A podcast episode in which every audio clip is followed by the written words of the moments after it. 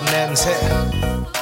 迎北大不止于吐槽，大家好，又来到我的专栏。上一期专栏还是好早好早的事情。Hello，我是扯淡刘。Hello，我是 Baby。哦，他俩在我的专栏里面完全可以忽略不计。过年。这期想跟大家聊什么呢？啊，到年跟前了嘛。然后啥啥啥啥啥，年跟前了。年跟前啊，就说快过年了。对哎呀妈，到到年根儿了，到年根儿了，OK，到年根儿了，马上就要过年了，差不多。如果这期节目上线的话，也差不多也不到一个月的时间。哎，就是不到一个月。哎，您这句话说对了，哎，就是我这话说对了。哎，然后这句话怎么说？相声节目又要开始了。然后再加上好多粉丝也给我反馈嘛，说能不能推荐点特别温暖人心的电影。后来我一想，说确实也是，如果老说那些重口味的、的，重口味的电影，好像也不太合适，然后也不好，好像也没有缺少年味儿。怎也一想说也是，我平常也不可能老看《熔炉》啊，或者老看《浪潮》啊这样的电影。如果老看这样的电影的话，我也得我也得过去。所以还是今天推荐的电影呢，都是那些比较小情小调一点，但是会让你觉得很 touching，会让你觉得很在这样的冬日中能感到一种心底暖暖的温，暖，暖暖的，很贴心。好了，某品牌请给我们打赞助费，谢谢。什么品牌啊？我都某忘了。品牌，某品牌。呃，今天想跟大家推荐的就是治愈系电影。首先跟大家推荐的第一部呢，叫做《总有骄阳》的 Simmer House Rules，就翻译过来叫啤酒屋法则。但是就是这个这个很奇怪嘛，嗯大家都不知道什么意思嘛，所以刚才翻译成了《总有骄阳》。讲的是什么故事呢？就是一个人呢，从小在一个孤儿院长大，他是被这个院长所带起来的，就这个院长带他像自己的儿子一样把他关怀备至。当长大以后呢，他一直在这个孤儿院长大。当很多人很多这个同院的孤儿都在很小的时候都被领养走之后，他就一直住在这个孤儿院。所以他在这孤儿院待到十多岁、二十多岁，都已经成年了。然后有一天呢，是一个中尉带着他的女朋友来这个孤儿院进行堕胎手术，就是因为当时，因为大家都知道，在美国堕胎是很多在很多州是违法的嘛，所以一他们这个修呃这个孤儿院的这个这个这个院长，因为有一定的医术，所以他就承担了这样的一些工作，就是有一些比较有钱有地位的人会来到他们的修道呃孤儿院里面去进行堕胎。嗯然后带到这个堕胎以后呢，就看到了这样这这个这个在孤儿院一直长大的这样这个男人，然后他就说：“你为什么一直在孤儿院里待着呢？可不带让我带你去外面闯一闯呢？”就带他一起走了，来到一片什么地方呢？来到一片苹果园，然后这个苹果园呢，就是专就是呃种植苹果，然后制作成苹果酒啊，或者是苹果去卖的这样一个苹果园，然后所有的那些。呃，在苹果园工作的当在当时那个时代都是黑人，嗯嗯嗯是一个黑人这样的环境。嗯，他在这里面就就一直在呃跟他们一起想想到外面的世界去看一看。然后这个时候呢，那个中尉因为要参军，所以离开了这这这片苹果园去参军了。这个在但是他的女朋友却跟这个男人在这样的过程当中产生这样的一个情愫。结果后来战争结束的这个时候，中尉回来了，下肢瘫痪。然后没有办法，这个女朋友又回到了她原本这个男朋友的身边，然后最终呢，这个男人还是在游历了一圈之后，回到了孤儿院，接任了孤儿院的院长这样的一个职务。就是这样的一个故事，叫《总有骄阳》。其实讲的就是一个缅因州的故事。大家都知道，缅因州实际上是一个美国特别小的一个州，基本是倒数几名的这个州，特别小。但是对于这个在孤儿院长大的这个人来说，就是一个非常大的一个世界嘛。然后他在经历了一圈之后，虽然他经历了爱情，虽然经历了亲情，他他的院长跟他之间就是一个亲情的关系，嗯包括他跟很多孤儿院的孩子之间是一种友情的关系。他所体会到的一切，要比很多人在外面的世界要多得多。虽然整部电影都在以一种特别波澜不惊的状态讲述这个故事，特别的平铺直叙，然后特别静悄悄的给你讲述每一个故事，讲述他的生离死别。其实里面包含了很多点，都是很多很刺激的点。比如说这个院长，他为了把让自己的让自己能够睡觉，他是因为年老了，再加上身体有疾病，为了帮助自己的睡便睡觉睡眠，所以他每天都必须得吸食很呃气态的那个忘了叫什么了，应该是乙醚吧，应该是乙醚。但是大家都知道乙醚是相相当于具有毒性嘛，是一个毒品，这也导致他最后的死亡。包括他在苹果园认识的一一一个妇一对妇女，然后有一天发现这个女这个女孩儿竟然怀孕了，后来才知道这个女孩儿她所怀的这个孩子是她父亲的，也就是包含了又一段乱伦的故事。实际上，这个故这整个这个故事包含了很多很小的非常激烈的点，但是它却一直包裹在一个特别圆润的外表之下，让你觉得说啊好舒服，就感觉像一个苹果一样啊好舒服。再加上整个故事的风光特别特别的好看，呃，就是那种呃在美国的东部，呃又没有经历城市的污染，然后非常非常广袤的一片苹果园，还有海，还有森林等等也好，再加上演员也很喜欢嘛，主演是托比马奎尔，就是那个演蜘蛛侠最早蜘蛛侠那个演员。哦，五十一岁是个。对，我是觉得说有些演演员是分很多类的嘛，有些演员真的是靠演技在撑，就是啊没关系，我没有脸也好，没有没有气质也好，没关系，我有演技。比如说像梅姨，比如像巩俐女士，这些都是那哎，我种，觉得巩俐很巩俐很漂。亮啊，就是站在那以后，我会说没关系，你们慢慢闹，我有演技，是这样的一个人。然后有些演员呢，就是很有灵性，他的一一颦一笑就会让人觉得觉得啊好到位，怎么回事儿？但是有可能说他的演技并不有多多么出众，就是有天赋。比如说周迅，比如说梁朝伟，就是有天赋，没有办法。嗯但是有些演员，就是既没有演技，也没有特别大的天赋，但是他们有一种很奇怪的气质，叫做可人疼。托比马奎尔就是那种特别可人疼的气质，往那一站，然后楚楚可怜的往你一望，你就觉得啊，好心软。我觉得我也是这种类型的。好吧，继续说下一部电影。好，你继续。就比如说上一部托托比马奎尔的电影，就是《了不起的盖茨比》吧，嗯，他里面演那个叙述者，就是一种啊，特别让你觉得可人心疼。来对比上旁边的那个已经发福了的小李子，所以你就觉得啊，好人可人心疼，就是那种 可人疼型演员。然后第二部电影呢，想跟大家推荐的叫做《相约星期二》（Tuesdays with Maury），一九九二年的一部电影。听这个名字，有可能呃，呆逼可能很熟悉，因为我跟你一起去看看过那个话改编的话剧。那个改编的哦，话剧呢是经在台湾呃台湾改编的一个话剧，叫做《最后十四堂星期二的课》，讲述一个什么故事呢？就是一个体育主播，他经历了呃他每就是每天都在无止境的工作，然后赚钱，虽然赚了很多钱，再加上他取得了一定的社会地位，但是他却发现自己越来越迷惘，感觉每天都在碌碌度日这样的啊，好像很平庸的一个开头。但是这个时候他却说了自己当年在大学时期的一个教授的。呃，就是他要去采访他原来的教授，这个教授当时已经是患有一个肌肉萎缩症，马上要不久于人世，所以他呃一边为了去采访，一边为了寻找他自己心中的一些想去解答他心中一些疑问和不解，所以跟他的老当年的老师相约，每周二都会来到他老师的家上一堂这样的人生的课，嗯最后十堂星期二的课。原本的电影呢就叫做《相约星期二》，其实就是一个道理嘛。而且这还有本书，其实。对嗯但是其实上这个故事呢，包括戴比看完话剧就会知道，真的很平淡的一个一个一个状态，就是两个人在台上絮絮叨叨、絮絮叨叨给你讲一些很多的而且，很多话，对台词量特别特别的大，嗯，但是就会让你觉得说，他把很多人生最最大最大的道理，去用一种特别平铺直叙的、特别絮絮叨叨的婆婆妈妈的方式去给你讲出来，但是会让你觉得，听完之后，第一反应是没什么呀，这话我也能说得出来啊，嗯但是一想说，好像说的还真对，所以我是觉得说，呃，这个世界上，我是认为对这个世界看待的最透彻、最清晰的是两类人。嗯一类是哲学家，一类是艺术家。哲学家所他所做的一切事情在于，把世界上所有最具体的事情全都给抽象化，嗯抽象为最抽象的不能再抽象的东西，他们称之为哲理，称之为哲学，这是哲学家所干的事情。但是，艺术家干的一些一件什么事情呢？他跟哲学家干的事情绝对呃完全是相反的，就是他把最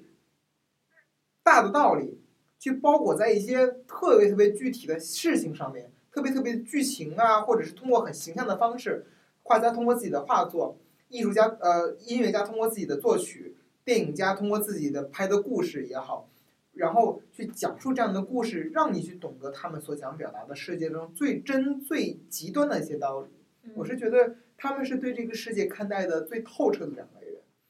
我我觉得这样的相对性教的故事就是这样，它里面包含了很多东西，最基本的你的职业的规划，你的人生的理想，你是否还记得当时自己的第一个愿望是什么？现在做所做的事情是否是自己在当年时候让你厌恶的那些事情？让我想起了一首歌，《十年》，啊你知道吗？那个港乐就群星，群星唱的那个。啊，哒哒哒，你没有听过吗？那怎么唱的来着？我也忘了。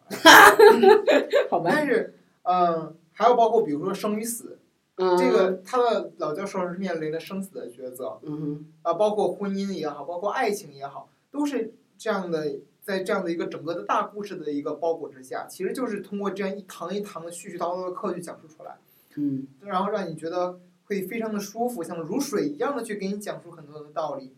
我，呃，今天小都讲很多东西，治愈系嘛，就考虑不出一个词叫做鸡汤。嗯，有些人会觉得说，我们很我们三个人在很多一定程度上是反鸡汤的，就是说啊，不就是鸡汤吗？但是很多情况下，就包括前一段时间也好，包括这段时间也好，因为呃，包括有受到很多自己或者是其他地方施加的压力，有可能会觉得说，有时候一碗鸡汤其实挺暖心的。就有一次我看了一个北大的所谓的才女的一个演讲嘛，嗯，然后还给呃扯淡聊分享，扯淡聊看了之后就说，哎，不就是你怎么了？就我说他怎怎么了？怎么了？看这种东西，你不是最讨厌看这种东西吗？就说那天下午就不知道为什么，就想看了这东西以后，然后看的热泪盈眶的，特别想哭，我不知道为什么，也会真的有可能是，嗯、还是觉得说不要把话说的太满，有可能那个时候你会觉得一一碗鸡汤其实也挺好。有有的时候，你看了那么多哲学，你看了那么多奥威尔，你看了那么多一九八四，看了那么多啊毛姆的作品，看了以后心身心俱疲。有的时候看一本清凉文摘，其实也挺好的。嗯，嗯我觉得得换换口味，而且鸡汤鸡汤有营养型的，也有油腻型的。对有的时候清淡的一碗清炖鸡汤。对，有些是已经不是鸡汤了，是鸡精，你知道吗？就是浓的像鸡精一样，那种就别。浓汤宝。嗯，鸡精的浓度是最高的，太可怕了。然后下一部推荐的电影呢是《水仙女》，是一部零七年的一部俄罗斯的电影。它曾经获得很多奖项呢，包括圣丹斯电影节的最佳导演奖也好，包括很多电影独立电影节的奖项也好，是俄罗斯的一位才女她的导演的第二部长片，讲的什么故事呢？其实这部故事，呃，跟另一部我很喜欢的，其同时也在豆瓣等等各大平台上面备受很多所谓的文艺爱好者所推崇的一部电影，嗯非常的故事很契合嘛，就是《天使爱美丽》。哦，这部电影所讲述的其实也是一个，呃，一个爱爱幻想，或者是这样愿意沉浸沉浸于自己的幻想当中一个一个女孩的一个故事。嗯哼，当然，它其实，但是其中包含着很多很更残酷的地方。比如说，这个电影更奇葩在于，比如说这个小女孩小的时候，因为自己家人阻挡她学芭蕾舞，她没有办法学芭蕾舞，她干什么呢？从此再也不说话了。然后家人就会觉得，家人觉得她她变哑了，她有缺陷了，所以她在十年之间一直生活在特殊学校里面。虽然她是一个各方面都是正常的一个小小女孩，嗯在十年里面，她一直是不说话，然后，但是同时呢，她又幻想自己有特殊的能力。为什么他有他幻想这样呢？因为她的母亲是在一片大海边跟她的父亲相识的，她的父亲又是一位水手，嗯他同时又诞生在海边，所以他从小认为自己是一个美人鱼，他幻想自己有各种各样的能力，他认为自己是一个魔法的小仙女。有的时候他看到这个苹，他比如说他会以为自己开心的时候，苹果会加速的旋转落地；他生气的时候，海边的大浪会呃掀起巨浪狂笑。他会沉浸在各种各样的幻想当中。但是这个故事并不止于此，他讲述了这个小女孩儿在呃自己的家遭遇台风以后，她搬到了莫斯科，然后她见证了很多的事情，比如说政治上的暴动，比如说友谊，比如说邂逅了一个男子，产生一段爱情等等这样的故事，然后其中又包含了他自己的现实和自己的幻想当中的一个穿插，就是一个小女孩儿的一个成长史的一个故事。这个其实跟前面的故事还是一个道理，就是它还是一个把很多很残酷的事情包裹在一个很圆润的外表之下，会让你觉得很细腻、很柔和的这样的一部电影，没有棱角。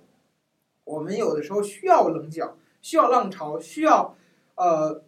融入这样的电影，去把所有的社会阴暗面全，所有的人心所能达到的极限全都给你展现出来。有的时候会让你，有的时候就会讲絮叨叨讲些日常生活的故事，其实也挺好。下一部电影呢，讲述的第八日，叫《第八日》，是一部一九九六年的比利时电影。这部电影呢，跟另一部跟一部什么电影很像呢？《女人》。啊，当然，很多人看过《雨人》嘛，是是讲述一个人，他突然有一天知得知自己有一个亲哥哥，然后这个亲哥哥还是个傻子。虽然这个傻子有天分，在数学方面有极强的天分，然后产生了一个，呃，不断的从敌对到慢慢的能够共处于世，到产生这样的一个亲情的关系的一个过程。嗯这部电影讲述了一个什么故事呢？讲述两个男人的故事。一个男人哈利，他是一个外表光鲜的所谓的成功人士，他有着非常体面的工作和非常的优渥的收入，但是他忽略自己的生活，这也导致了他的妻子跟自己的离婚，包括他的两个孩子也判决给了他的妻子，他，然后他呃只能每天在这样的一个程序化的这样的生活环境中，几点几点起床，几点几点吃早饭，几点几点去上班，然后下班，然后再回家睡觉，这样的一个每天都是呃循环往复的这样的一个生活当中，沉浸在其中。另一位呢，叫做乔治，他是一个傻子，他是一个唐氏综合症的唐唐氏综合症的患者。他生活当中他唯一关心他的人就是他的母亲，但是他的母亲的离去却让他失去了家庭的温暖。嗯所以他只能被自己的姐姐和姐夫送到了精神病院、精神病的康复所。然后每周末，当他看到周周围的所有的其他的病友都被家人的接走，然后回家过一个周末，这个时候他会感到非常的孤独。所以他有一天决定提着旅行箱自己回家，虽然他并不知道自己所谓那个家是哪个家。在这个路上呢，他却遇到了哈利。这天哈利发生了什么事情呢？这个周末本来是他的前妻要带着他的孩子去来看他，结果他完全忘记了这件事情，甚至忘记了去去去车站接他的妻子和孩子，嗯。导致他的妻子带着他的孩子直接掉头回去，从然后说再也不不不不去与哈利见面了。然后在路上他俩就相遇了，这个是然后哈利没有办法看到看到这个迷路的这样的一个乔治，就只能把他领回家里面，然后又又觉得说本来想本来以为说尽快能把他脱手，赶紧给赶紧给他送回家，结果却发现说他的这个哈这个乔治的姐姐和姐夫完全不想去，完全不接纳他，就完全不让他进门儿，只能他就带回家去照料他。这一路上就会经历了很多很多的事情，他俩从呃，甚至乔治用很多很纯笨的方式表达了自己的友好，他俩也在这个过程中不断的接纳了对方。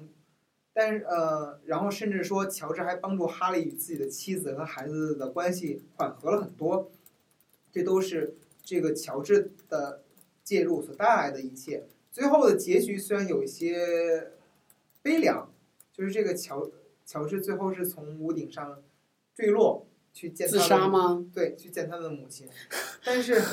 你不要说的这么那个，去见他的母亲。但是这确实是一个有些悲，但是并不凉的故事，因为它整个的故事都是一个两个人，两个陌生人，通过敌对、陌生的关系，慢慢的变到融合，变到能够让对方的影响之下去改变对方这样的一个关系，然后慢慢的达到了这样的呃和平的一个阶段。第八日是什么意思呢？就是开头最开始这个开始的篇章是乔治的一堆絮絮叨叨。他说，呃，上帝第一天创造什么？第二天创造什么？第三天创造什么？第几天第几天创造什么？第八天创造什么？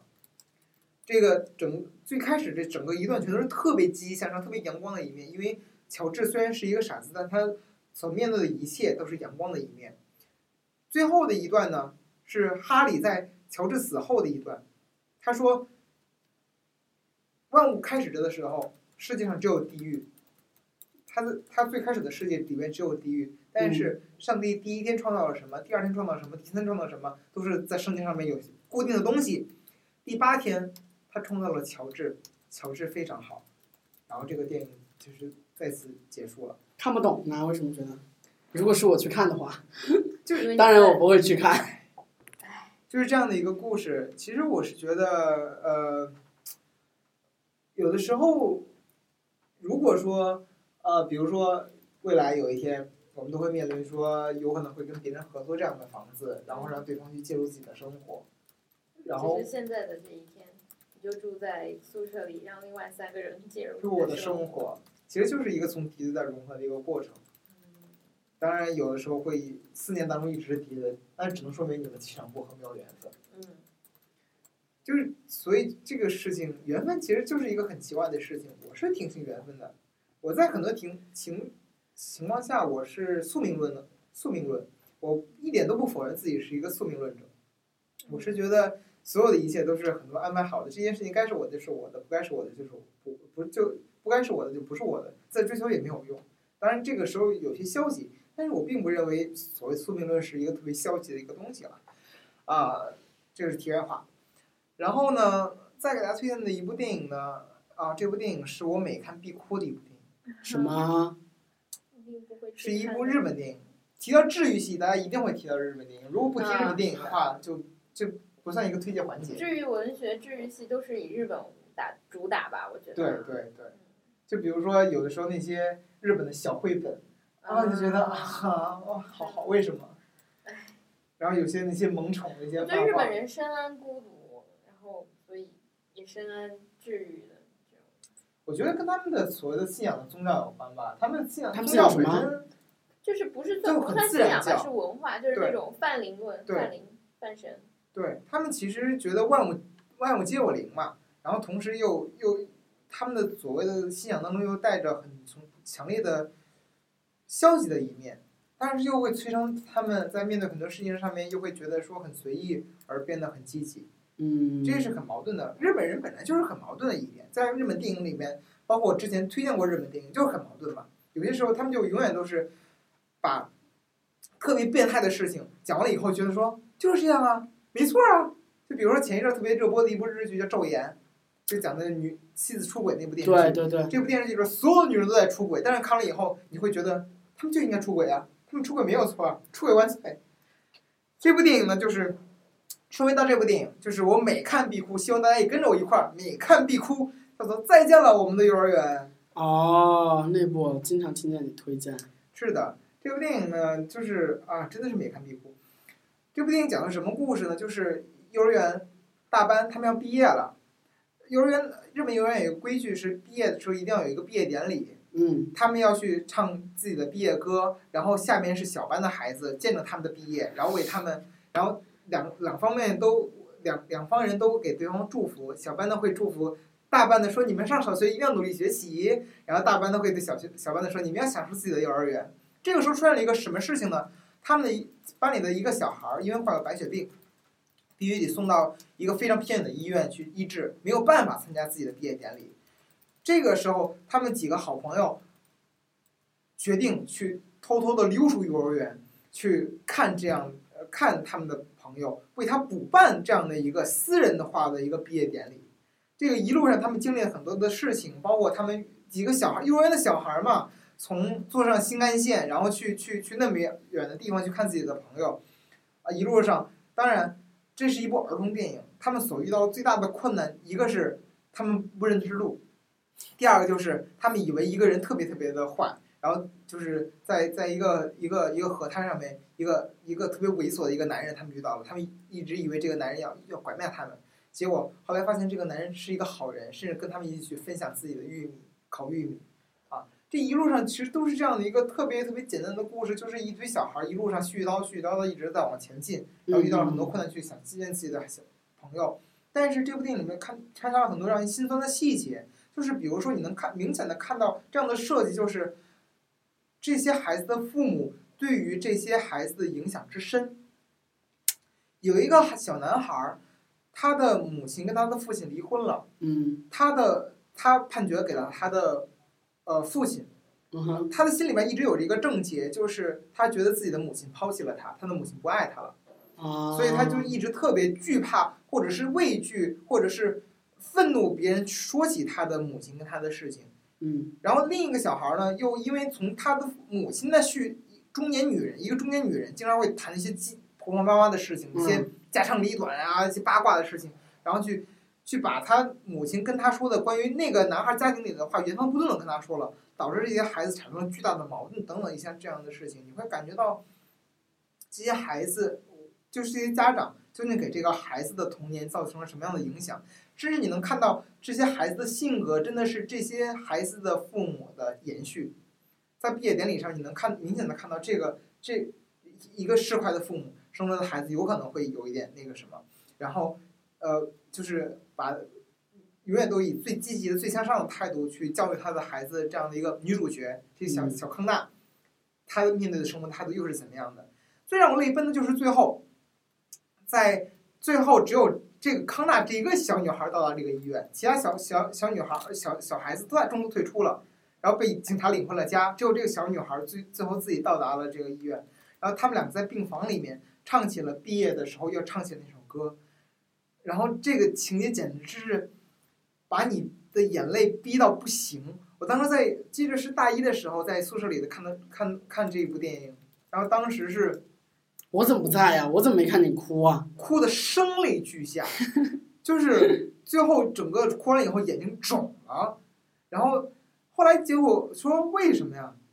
结果第二次我隔了一段时间再看，还是哭的声泪俱下。不会看这部电影，感觉你都哭成这样，我感觉我会哭死的就是有一次我给你推荐的《阳光姐妹淘》，啊，我就哭死了。然后，然后还有，就这日本说嘛，另一部想推荐的是一部一四年，就是去年的一部电影，叫做哪儿啊哪儿啊神去村。这这这讲的是一个一个一个一个男的，他刚刚高中毕业，然后结果他这个人很奇葩，看到了一个招聘广告上的一个特别美丽的一个女孩儿，他被她吸引住了，结果莫名其妙的去应招去那个广告，结果发现那个广告是一个林业培训班，他觉得他就培训成为一个伐木工，结果到那以后，到这个神去村以后呢，就是各种因为他自己平常生活倒儿当当生活惯了，所以就各种不适应。然后去对待一切的事情都是不适应的，但是在这个环境当中，又努力的去适应这个是神去村的环境，然后最后成为了一个独当一面的伐木工人的故事，就是很奇怪的一个故事，然后也也是一个喜剧，但是会让你觉得也是一个男孩儿的一个成长史这样的一个故事，然后。还要推荐的是我非常钟爱的一个导演许鞍华导演的一部代表作《女人四十》。我有说你要说桃姐，桃姐因为说烂了嘛，嗯所以就说一部另一部电影《女人四十》，也是讲是一个女人的成长史。当然，许鞍华这个人是由于他自己的家庭原因嘛，他因为他一直单身也没有子女，所以他当然嗯对、对于家庭也好，对于呃老年化也好，一直有一种非常独特的偏执。他的所有的电影中，你基本都能看到很多关于对于老龄化也好，对于独居、对于丧偶这样的事情的一些表现，嗯，都表现的嗯让你觉得特别的细腻，而呃让你觉得很真实。他都会用这种很像是纪录片一样的手手法去让你觉得，呃，这个故事的真实度是存在的。比如说刚才提到的桃姐，嗯，对于扯淡流的有限的阅片量来说，桃姐真的是一个非常棒的电影，非常棒的电影。女人四十小时一个什么故事呢？就是这样的一个妻子，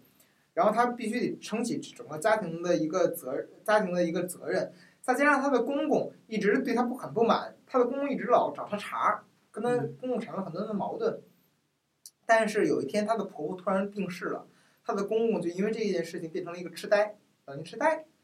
然后这他家里所有的事情都不记得了，只记得他的这个儿媳妇儿，然后所以他就必须得照顾他的呃这这样的一个糊涂的公公，同时他又得承担自己的家庭更大的一个责任。但是这个时候，他却发现自己的生活在慢慢的变好，包括原先跟他敌对的公公在痴呆以后，通过各种很蠢笨的方式表达对他的呃对对于这样的一个感激。嗯嗯，爱慕是几个意思？这个好复杂。爱慕是几个意思？就是这样的一个故事，其实就是一个特别平常的一个故事嘛。婆婆、妈妈、嗯啊、妻子、公公、公公和妻子的呃矛盾，就有时候很像韩剧嘛。记着有时候曾经有人分享过一个韩剧，讲的是一个公一个特别执拗的公公跟一个他的大儿媳妇儿的这样的一个故事，其实就是这样的一个特别琐碎的故事，但是会让你觉得很治愈，觉得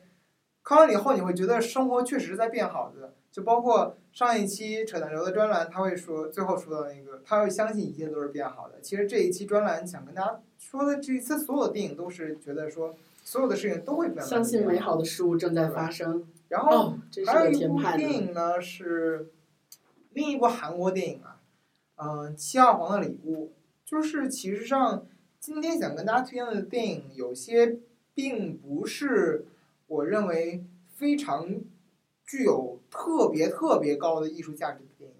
有些嗯确实对在艺术价值上面，呃，不是那么的突出，至少比一些纯艺术片，比如说我尊崇的一些，比如说费里呃呃，比如说费里尼也好，比如说呃呃英呃英马伯格曼也好，这样的导演来说，他们确实还是在艺术成成就上面是差着的，嗯但是他们足够简单，讲述都是极为简单的故事，但是却把叙事讲得特别的舒服而流畅。有的时候你会觉得，在这样的环境下，甚至说对于中国电影来说，我们习惯于去电影院看的，要不然是电影的美国大进口大片，要不然只是一些我们冲着中国很有名的演员，结果看了一部电烂片这样的情景也好。有的时候看一部只是很简单的叙事、很简单的电影，你会觉得啊，好舒服，就是这样的感觉，就是舒服。今天就是给大家一个舒服的专栏。七号房，刚刚的表情，好像就是一个镇干部在开会的时候对着村村里面那些百姓说我让你们舒服。七号房礼物讲述一个特别奇葩的一个故事。其实韩国电影的最近这几年一直有一个呃呃趋势嘛，就是这个这个把所有的社会的阴暗面全都给爆出来了。：“嗯，而且它爆的比美国要狠得多。美国现在一直是处于一种越来越保守的状态，他们就必须坚守自己的政治政治正确性，嗯嗯嗯，所以很多事情他们不敢骂，黑人，不敢骂，犹太人不敢骂，呃，是的，那个那个伊斯伊斯兰教不敢骂，但凡是涉及到政治正确性的原则，他们都不敢骂。对，但是韩国就敢，韩国我什么都敢，我敢骂总统，我敢干总理，我在我我想在这个电影里面随便骂总理骂总统，我把这个总统罢免了，囚禁了都行，这是韩国现在在干的很多的事情。这个这个电影本质上其实依托的一个外壳呢，就是反映韩国的政治体制的腐朽和法律的落后。就是他是一个痴呆的父亲跟一个自己的小女儿的故事。他的痴呆的父亲当年是被冤枉，呃，奸杀了一个小女孩儿，嗯，被抓起来要判处死刑。在入狱的过程中呢，结果这个小这个小女孩儿为了见他自己的父亲，被包装成了一个礼物送进这个这个被包装成一个纸在在装一个纸箱里边，带进了这样的一个监狱里面。然后是他，因为他这个父亲住的监狱呢是七号房，所以这部电影叫《七号房的礼物》。然后后来，当然最后还是这个父亲其实上是还是因为被冤枉，还是最后被呃判处死刑。呃，虽虽然最后等到这个小女孩成年以后，她成为了一名律师，然后终于为自己的父亲还就是洗洗洗洗呃洗脱了自己的罪责，让她的呃父亲能够含冤得雪。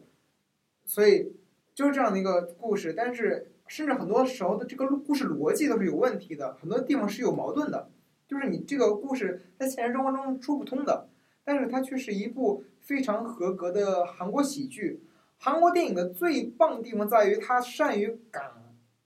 非常善于去牢牢的把握观众的情绪。我让你嗯，哭，你立马就能哭；我让你笑，我立马就能让你笑。比如说《阳光姐妹淘》，实际上很多地方其实挺俗的，对，但是就是就是就是不我行。笑也笑的特别夸张，对哭也哭的要死就比如说那一段儿，他那个因为低血糖然后骂人那一段儿，我就笑成傻逼了。是的，是的，然后最后，然后还有有有一段儿就就哭的整个人都都已经抽过去了那种感觉。这这这个也是，就是嗯，有就是要这个他的父这个智障父亲要被判处死刑之前，不断的捶打那个铁门，说我错了，求求你，我错了。然后整个楼道里面都能听见，整个大楼都能听见他在不断的控诉自己的我错了。那一段，你明明知道说导演就是让你哭，就是刻意的煽情，但是你就是不听，就是不行，你就必须得遵从这样的这样的东西，你必须要哭。所以，韩国的编剧也好，导演也好，真的是心理学的高手，他们就能知道说我通过什么样的点能够让你哭，什么让你笑。所以，如果说大家想，呃，在放寒假了嘛，大家没有什么事情干，想看一部电影，然后也不想看太严肃的，想看一点轻松的，看完了以后觉得说啊挺舒服的，心里觉得挺舒服的，这部电影其实很推荐的给大家。最后一部电影，呃，是去年的奥斯卡的入选最佳影片的一部电影《费洛维娜》。当时我总我记得有一期专栏我总结过，呃，奥斯卡的电影，我没有提这部电影，就是刚才那部刚才我说的那个理由，就是它在艺术成就上来说，在奥斯卡这个平台上来说，真的是很平庸、很一般，甚至说这部电影的平庸之处，我是在我我是觉得是在于它过于讨巧，它本身这个我们先讲述一个故事吧，这个故事讲述的是，呃，在一九五二年的爱尔兰，由于社会保守，一个女儿，当时的少女叫做菲洛梅娜，她因为未婚怀孕，所以必须是把她的孩，她必须得送到修道院去从事苦役，每天只有一小时的时间去去跟他的私生子去相处。但是某一天，他却发现自己的私生子被别人领养走了，从此以后再也没有办法找到这个孩子。多年以后，整整五五十年以后，他都沉浸在这种对他的爱子思念当中。有一天，找到了一个失忆的一个美国的记者马丁，想通过他的力量去寻找他的儿子，寻找他的儿子的消息。这个一路上经历的故事，包括他回到了他原来的修道院，他修道院里面那些当时的一些修女们，其实上很多时候是很刻薄的，甚至很邪恶的修女。但是他在因为年老了以后，他很多事情都看开了，原谅了他们。然后虽然他的儿子呃去世了，因为疾病去世了。但嗯，是他却看到他的儿子在当年生活的非常的幸福，儿子，嗯，他也觉得，说这辈子也满足了，他也觉得见不见他的儿子其实也值得了。当然提到这个故事其实没什么，但是它其中有反映了很多很多非常非常刺激而且非常能够挖掘的点，比如说宗教的话题，嗯哼，比如说未婚先育的话题，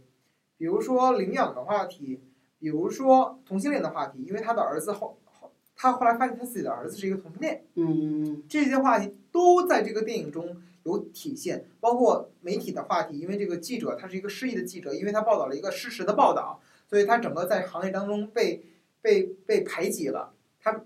差点失去了自己的岗位，是这样的一个身份。他很有很多可以挖掘的非常非常尖锐的点，可以往深去挖掘，变成一个非常锋利的电影，但是他却巧妙的规避了这些所有的尖锐，嗯变成了一部叙事流畅的、圆润的、很简单的一个寻子之旅的电影。但是有的时候会觉得，但是是不是和亲爱的有点像？对，就是亲爱的其实就是这个问题。就亲爱的，呃，当时看完了以后，我就说，这虽然是很好，非常好，对于现在中国的电影市场来说非常好，是一部佳片，嗯但是它却不是一部伟大的艺术片，因为它在本质上依然是一个商业片，它只是依托了一个社会话题，它不算是一部社会主义的呃什么社会主义，社会问题，它不算是一部社会性质的电影，它只是一部含有社会话题的电影，因为它规避了所有能够反映这个社会的症结，反映现在的政策也好，社会也好，法律也好，道德也好的症结的所有所有的揭露，全都规避掉了，只是去讲述人性，讲述亲情，这讲述婚姻，讲述丢失孩子的寻找的过程。只是把它变成一个很简单的一个故事。但有的时候你会觉得我们很需要这样的故事。我们回到了最初的一个电影的存在的意义，就是我们想去通过这样的荧幕的手段去讲述一个好故事。我们不断的更新，我们不断的革新我们的表述手段。我们通过全传统的媒体，我我们为了表述，我们创造了造纸术，我们创造了文字，我们创造了各种各样的媒体，传统媒体，我们从报纸质媒体，从报纸、图书到呃视频，呃到到视频的媒体，呃比如电视，到互联网，互联网之后又出现了新媒体，包括电影也在不断的更新。从最初的黑白电影有声无声，到现在的三 D、IMAX、四 D 等等这样的电影不断的革新，都只是为了一个目的，都只是为了人类表达的无限性。我们人类表达的无限性和技术的表达手段的有限性永远是一个矛盾，因为这个矛盾的自自始至终的存存在所以我们要不断的革新我们的表达手段，就是这样的一个话题。但是归根结底，我们不断的更新我们的手段也好，更新我们的技术也好，就是为了一个目的，我们想要讲述自己最想讲述的那个故事。这就是费洛米娜所存在的意义，也是当时他能够打动很多奥斯卡的评委的意义，就是在于他的故事是好的，甚至他是取材一个真实的故事，他是取材一个 BBC 真实的记者，他就叫马丁，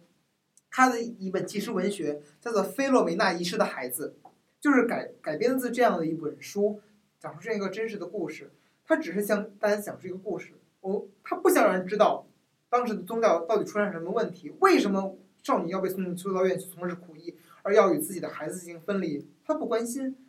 他不是说不关心，是他觉得说，在这个故事面前，这些东西有可能不是重要的。重要的是，我让你们知道说有这样的一个母亲，有这样的一个孩子，然后他在多年以后知道自己的孩子的消息，知道自己孩子曾经过了一个非常圆满的一生，甚至成为一个美国的议员，他就觉得他的一辈子其实挺值当的。他原谅自己的一切，得到了自己最后的心灵的救赎。其实很多时候，心灵治愈系的电影都脱脱离不了这样的一个话题，就是所谓的心灵的救赎。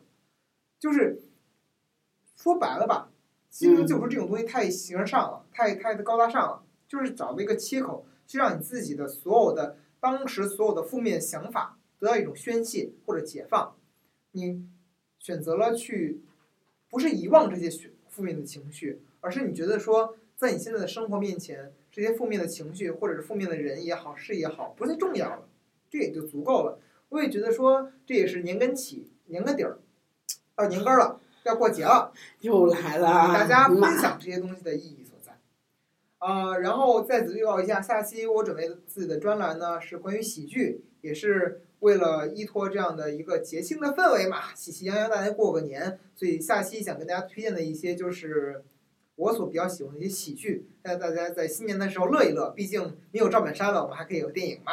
好，这期节目就到这样，再再见。再见。拜拜。哎呀妈我觉得全程我们俩说的话不超过十句。呵呵我一丢吧丢吧丢丢丢